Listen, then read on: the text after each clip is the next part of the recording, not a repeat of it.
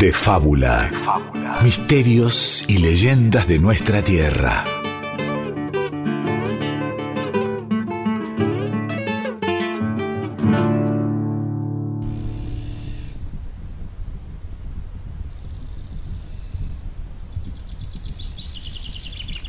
Hace casi 100 años, un atardecer cerca de Pozo Hondo, Santiago del Estero. Allí, por el camino que lleva al viejo cementerio, avanza el lindo, galopando lento, pues el día se muere y la oscuridad avanza cada vez más. Había venido de muy lejos a visitar a su hermano en Pozo Hondo, y a pesar de las advertencias de los lugareños, no podía irse sin pasar a saludar a su madre, que descansa en el Camposanto al que está llegando con su caballo. Allá voy, madrecita, a dejarle estas flores. No me interesa lo que digan de usted en el pueblo. Nunca me importó. Yo la llevo y la llevaré en el corazón por siempre. No hay un alma en el camino. Hace horas que el Diolindo no se cruza con nadie.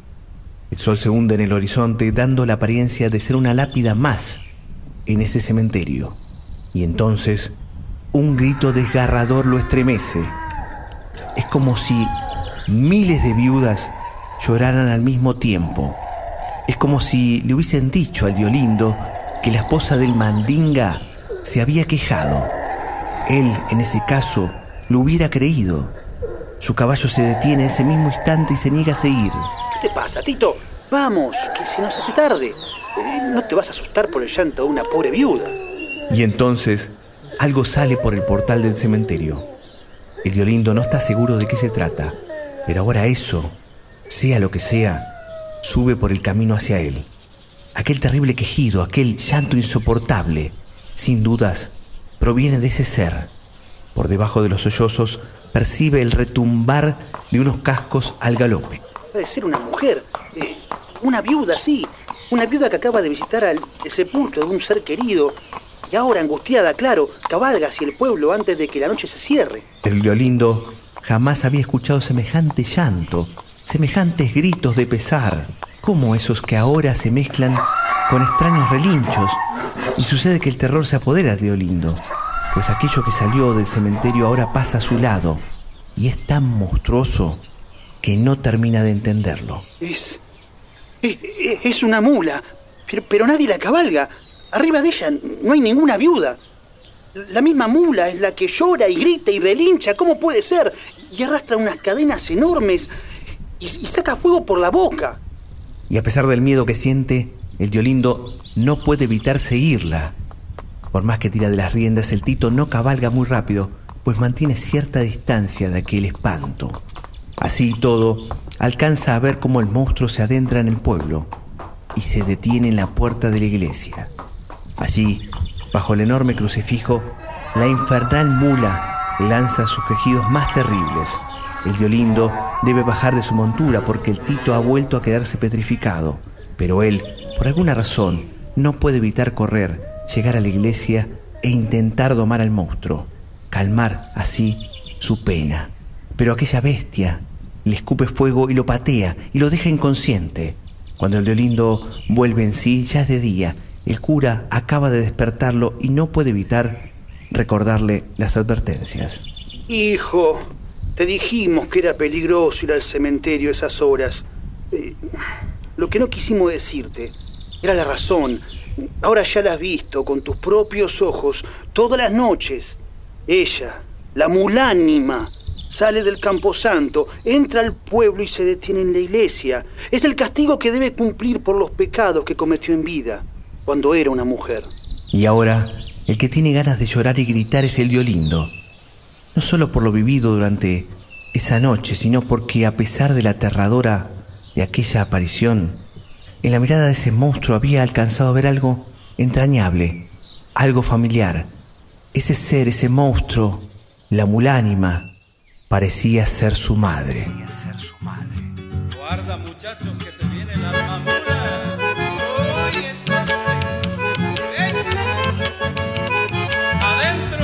las noches muy de luna, dicen que sale a pasear las orillas del pueblo un bicho fiero y con orejas.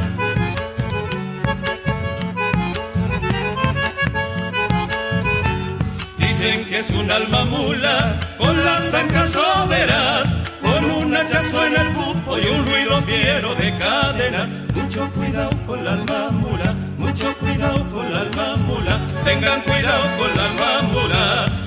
Viejito corajudo se le quiso abalanzar, lo largo a la plumería, se fue variando palvina.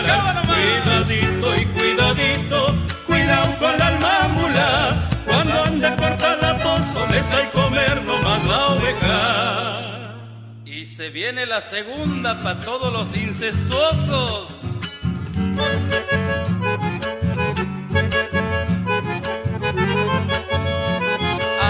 Pobre viejo, pobre viejo, qué susto que se llevó. Y su comadre afligida le dio perdiendo de palancho. Pobrecito viejo. Al fin la pudo enlazar, pero de nada valió, porque le quemó los vientos con todo el fuego que vomitó. Mucho cuidado con la alma mula, mucho cuidado con la alma mula, tengan cuidado con la alma mula.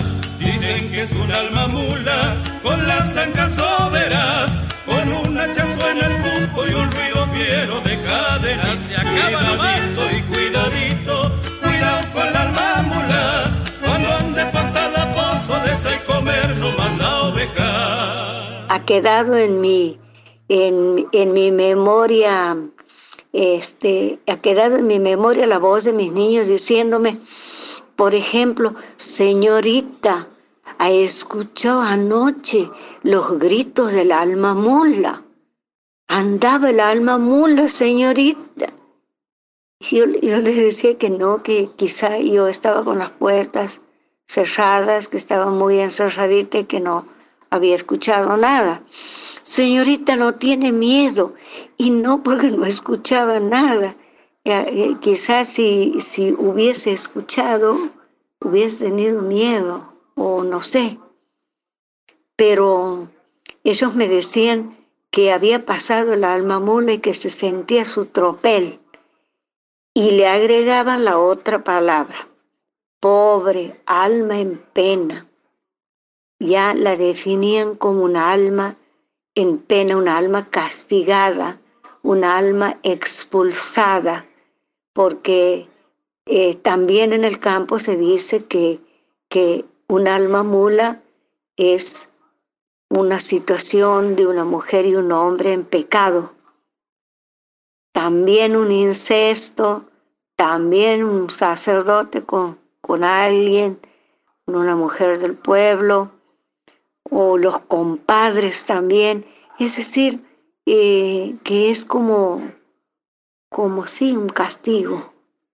Y para, mm, eh, para a ver cómo diría, para, para terminar esa maldición, ese castigo, hay que cortarle la oreja de un hachazo. Tiene que salir alguien enfrentarla, no matarla, pero sí cortarle una oreja de un hachazo.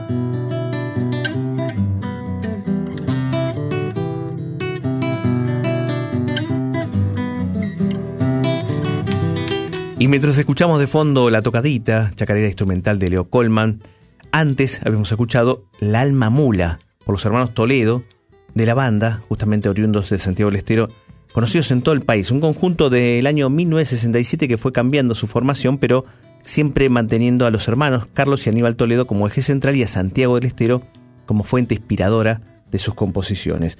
Un tema cuya letra es del escano y la música de Miguel Agüero, y que tiene otras versiones como la de los Tobas. En este caso los Toledo hablan de un ser con orejas, porque eso va a tener mucho que ver con lo que vamos a hablar en un ratito nomás sobre esta alma mula. Y en el caso de eh, los Tobas decían sin orejas. En las noches muy de luna dicen que sale a pasear por las orillas del pueblo un bicho fiero, sin orejas. Esa es la versión original. Dicen que es un alma mula, con las ancas overas, con un hachazo en el pupo y un ruido fiero de cadenas hay versiones que hablan de un animal, un ser con o sin orejas. Ahora vamos a hablar con Guillermo Barrantes, especialista, escritor, y eh, yo, Diego Ruiz Díaz, sobre este tema del alma mula, de la mulánima, la mujer mula, la mujer sin cabeza, algo que también hablaba la quichuista y docente Hilda Juárez de Paz que en otras oportunidades ha hablado también de otros mitos de Santiago del Estero como la Teresita. Bueno, Guillermo Barrantes, entonces el origen de esta alma mula, mujer mula, mujer sin cabeza, mulánima, ¿dónde viene? ¿Qué tal, Diego? ¿Cómo va? Mira, este, sí, como decís vos, ¿no? Mulánima, alma mula, runa mula. Aparentemente, si uno va a buscar el origen de, de esta historia, ¿no? De, este, de esta historia que va de boca en boca, de fogón en fogón, eh, parece que tiene que ver justamente con el pueblo quichua, ¿no? Que, runa en quichua quiere decir gente, así que runa mula sería gente mula, ¿no? Eh, y bueno, hay muchas versiones, en esta primera versión de la runa mula se hablaría de una mujer viva todavía, ¿sí? Una, pecadora, una mujer pecadora que, este, que ha hecho cosas que según el pueblo no debería haber hecho, entonces debe pagar, ¿no? Estos pecados eh, y, y se convierte, ¿no? En ciertas noches su cuerpo descansa en la cama cuando se acuesta y su alma se convierte en esta especie de monstruo, en esta eh, mula, ¿no? Que saca fuego por, por este, las fauces, que, que, tiene los ojos rojos, que arrastra cadenas, ¿no? Que tiene un freno de oro que le lastima todo el tiempo el cuerpo.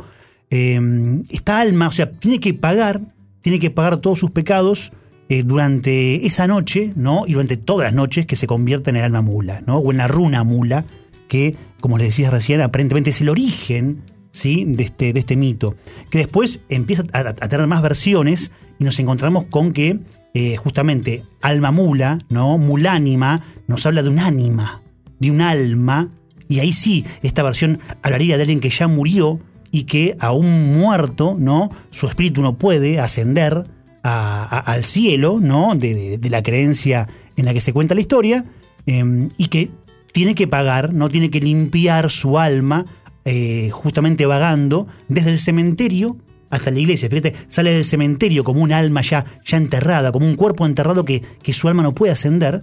Entonces sale del cementerio como en el relato del comienzo y tiene que llegar a la iglesia para pagar sus, sus culpas, ¿no? Y bueno, y esto de las orejas. Las orejas. Claro, como dice Hilda, ¿no? Este Juárez de, de Paz, justamente Exacto. el tema de como para calmarla o para, de alguna manera, para liberarla de esa maldición, hay que cortarle las orejas. Por eso Eh, las orejas son tan importantes, ¿no? Por supuesto, o sea, este, todo, to- toda bestia mítica tiene que tener su, su antídoto, ¿no? Su forma de domarla, ¿no? De amansar, en este caso a una mula, ¿no? Infernal.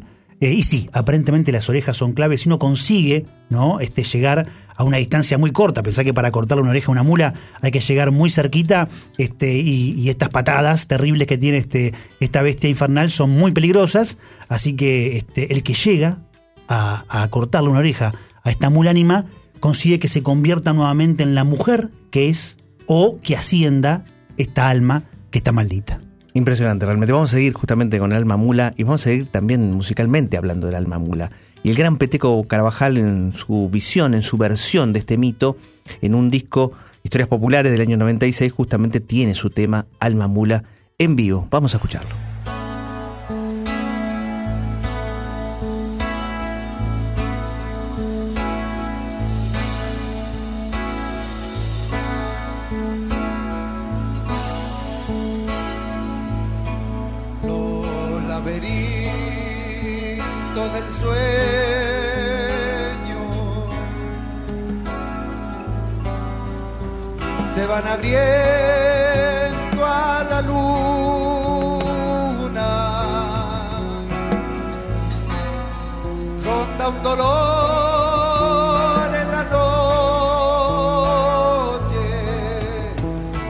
Sin.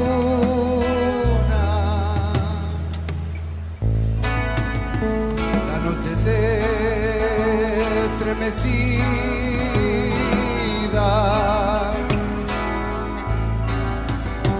como una piel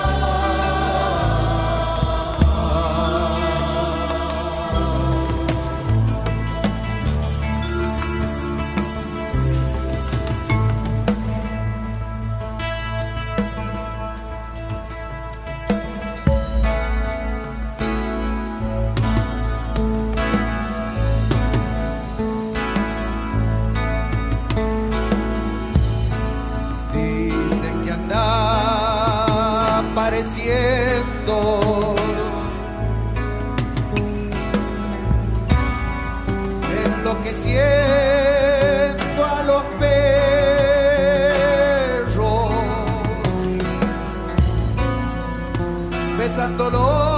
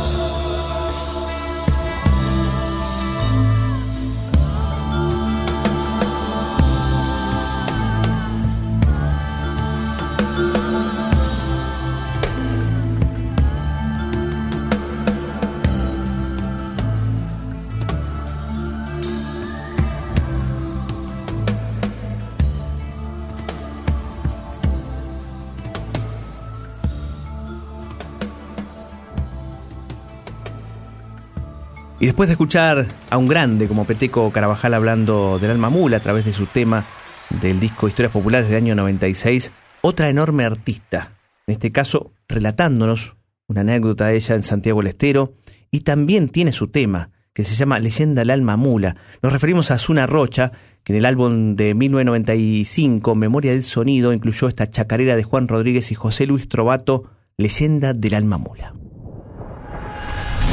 Una vez fuimos a Santiago del Estero a actuar a Hernández.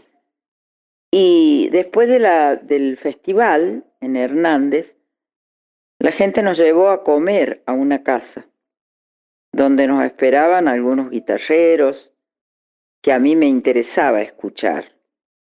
Pero antes de llegar a esa casa, había una gente debajo de un, de un algarrobo, como no sé, 12 personas, 15, que estaban, me llamó la atención, en la oscuridad.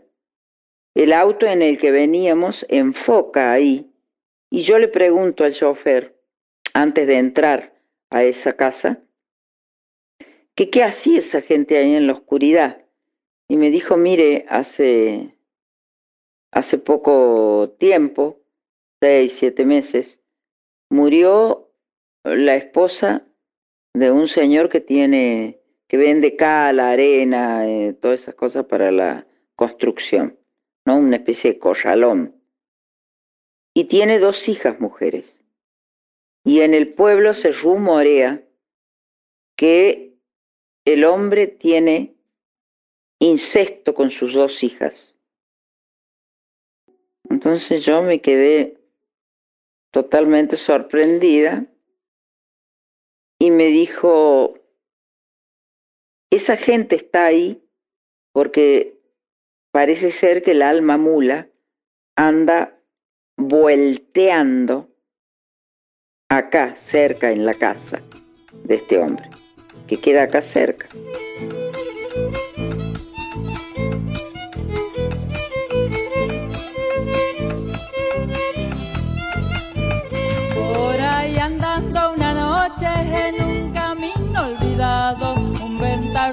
Acercaba, había que tener cuidado. Y unos fieros rebuzones, yo me quedé asombrado.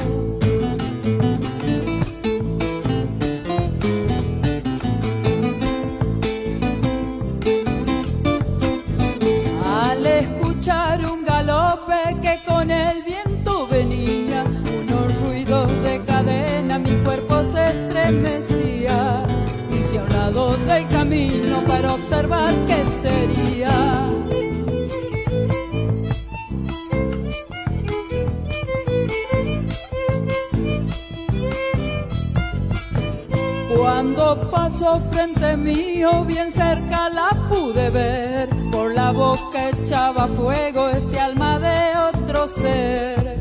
Tenía el cuerpo de mula, la cabeza de mujer. Se condenó la comadre, el pago así lo comenta. De estar ligada al compadre le dijo, sí sin darse cuenta. Y así se volvió alma mula y hoy canto aquí su leyenda.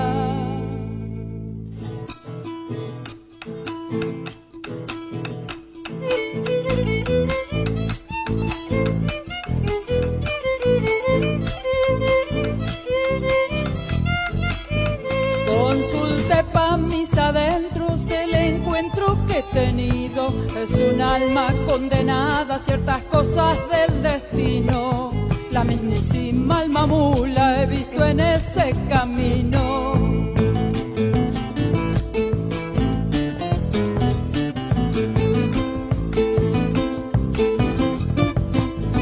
Ellos son seres queridos que tentados por pasión en una vuelta y camino y listo con su. En la frente consiguen su salvación.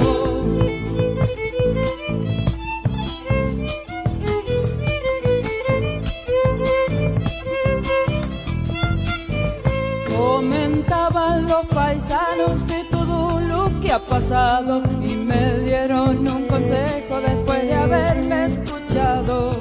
No cases más alma mula si en lugar alejado se condenó la comadre, el pago si lo comenta, de estar ligada al compadre. Le dijo sí sin darse cuenta y así se volvió alma mula y hoy canto aquí su leyenda. Amores, sueños y temores, todo en una fábula, el alma de un pueblo.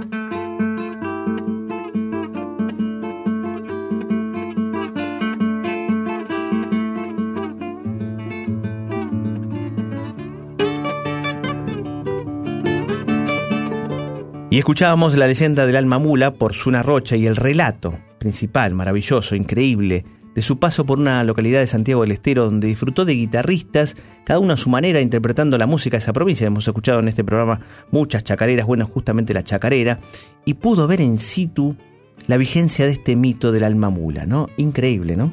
Sí, sí, sí, la verdad que este es un- un mito, una leyenda este, muy interesante, este, muy conocida y de vuelta, muy presente, ¿no? Está, se sigue contando, le, siguen temiendo al alma mula, ¿no? Eh, en, las provincias donde se encuentra la historia, y, podemos relacionarla además con otros dos mitos, uno que es este, bien nuestro y que ya lo contamos, en de fábula, que es el del lobizón.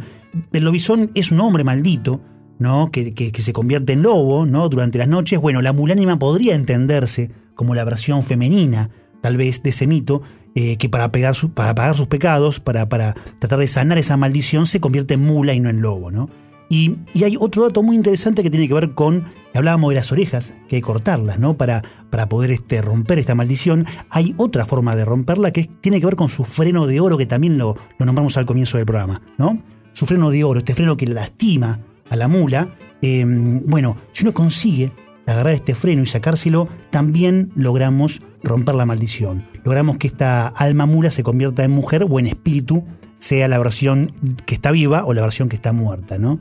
Y, y bueno, esta relación con el Dulaham. Cuando hablamos del futre, hablamos de aquel jinete sin cabeza de los celtas, que también el oro era su punto débil. O sea, el metal sirve para, de alguna manera, calmar a esta alma en pena que, bueno, cambia esa situación de estar en pena. Exacto, el metal eh, precioso, el eternamente, oro, ¿no? el. Eternamente, impresionante. También, y bueno, y obviamente Santiago del Estero vos decías, pero también las provincias cercanas, ¿no? Tienen este mito también como importante. Claro. Este, pero santiagueño, obviamente, que es el centro justamente de este mito. Y por eso mismo un santiagueño, Juan Sebastián Torales, se tomó el trabajo de crear un guion que está por filmar. El año pasado hubo el casting, justamente esta producción este, argentina-francesa, que se va a llamar Alma Mula, es una película bien santiagueña, evidentemente, que seguramente vamos a ver pronto justamente y que va a tratar de esta, de esta leyenda, de este mito, realmente, pero ahora nos vamos a ir, nos vamos hasta la semana que viene, ¿eh? con música de Santiago, más chacarera todavía, en este caso se llama Alma Mula, pero se llama el grupo Alma Mula, ¿no? Es un grupo en realidad argentino-boliviano que se formó en 2013, no son santiagueños ellos, son argentinos y bolivianos y son de la carrera de folclore de la Escuela de Música Popular de Avellaneda. Y se llaman Alma Mula. Alma Mula, sí, eligieron ese nombre. Mira. Y cantan justamente, sí, una música bien santiagueña, que es la chacarera en este caso. Y la banda está integrada por Luz Segura en voz, Pablo Lungarzo en bajo eléctrico, el boliviano Mateo Cuellar, Abud en batería, Matías Gatti en guitarras y Pablo Fernández Fuchs en piano. Nosotros nos vamos hasta la semana que viene y hasta el... Hasta el mito que viene.